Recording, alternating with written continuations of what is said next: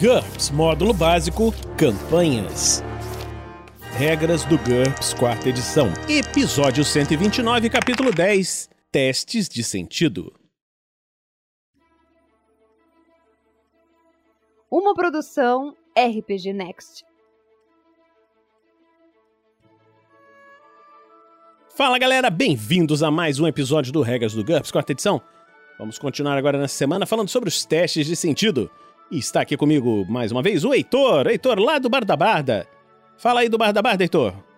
Fala, meus lapiseirinhas, eu sou lá, como o Vinícius apresentou, do Bar da Barda, que é um projeto também de produção de conteúdo de RPG. A gente está bastante presente no Instagram, na Twitch, em arroba bardabardarpg. Vocês podem dar uma olhadinha lá se vocês quiserem. A gente agradece pra caramba e é isso aí. Vamos lá, prazer estar aqui de novo. Show!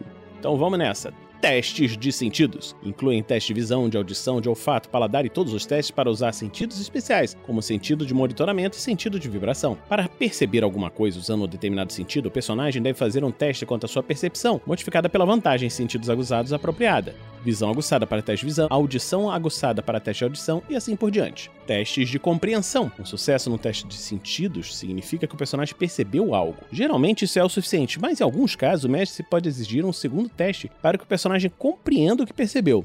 Por exemplo, para perceber que um pio de coruja é na verdade um guerreiro indígena ou que um leve aroma adocicado pertencente à flor de uma planta que se alimenta de humanos. Esse teste é contra IQ, no caso de detalhes que qualquer pessoa poderia identificar, ou contra uma perícia apropriada, no caso de detalhes que só um perito saberia reconhecer. Noção do perigo. Se o personagem possuir a vantagem de noção do perigo e fracassar num teste de sentidos de, ou de compreensão para perceber algo perigoso, o mestre pode secretamente fazer outro teste de percepção para ele. Em caso de sucesso, o personagem percebe alguma coisa de qualquer maneira. Visão. O personagem deve fazer um teste de visão sempre que for importante enxergar algo.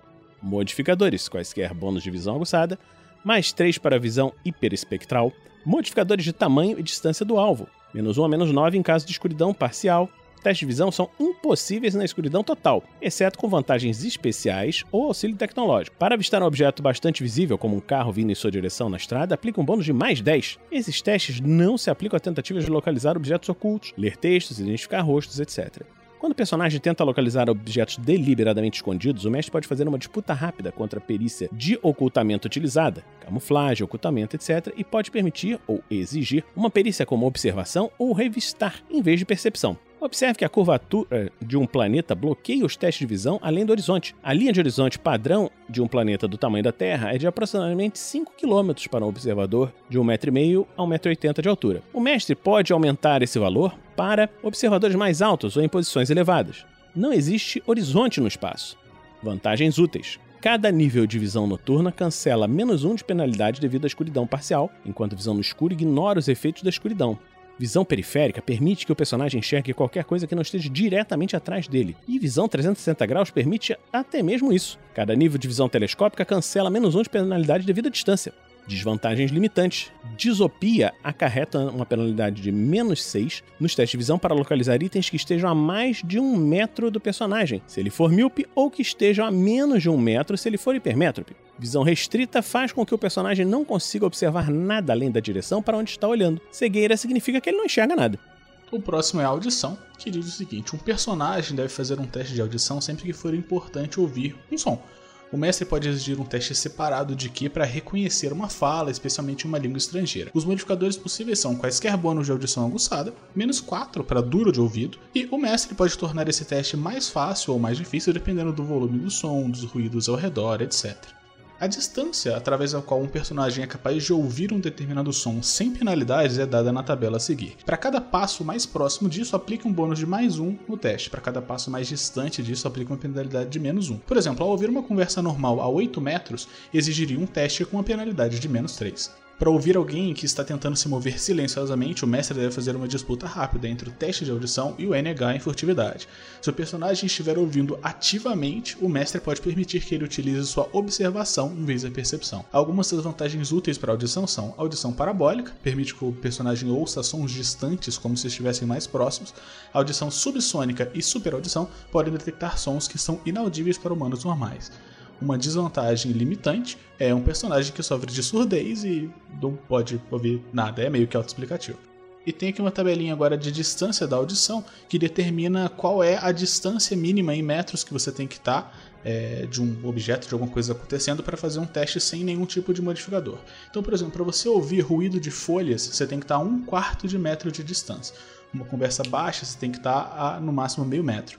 Uma conversa normal, a um metro. Tráfego leve, a 2 metros. Uma conversa alta, até 4 metros. Um escritório barulhento, 8 metros. Tráfego normal, 16 metros uma banda de rock, entre aspas, calma, a 32 metros, uhum. tráfego pesado a 64 metros, a decolagem de um avião a jato, 128 uhum. metros, a banda de rock barulhenta, 256 metros, uma banda de death metal, 512 metros, e a sua mãe te gritando da varanda da casa dela não tem distância mínima. tá certo. Olfato e paladar. O olfato e o paladar são duas manifestações do mesmo sentido. Um personagem deve fazer um teste de paladar para perceber um sabor ou um teste de olfato para notar um odor. Modificadores: Qual, quaisquer bônus de olfato paladar apurado, mais 4 para olfato discriminatório ou paladar discriminatório, conforme a situação. O mestre pode aplicar modificadores para esses testes no caso de sabores ou odores particularmente fortes ou fracos, e também pode aplicar uma penalidade se ele estiver disfarçado. Vantagens úteis: além de conferir um bônus ao teste, olfato discriminatório e paladar discriminatório permitem a identificação de detalhes suficientes para permitir que o personagem possa identificar pessoas, locais e objetos com precisão, da mesma forma que a audição e visão funcionam para um humano comum. Desvantagem limitante: disosmia significa que o personagem não é capaz de sentir o sabor ou cheiro de nada. Então ficamos por aqui essa semana e na próxima semana a gente se encontra de novo aqui no RPG Next.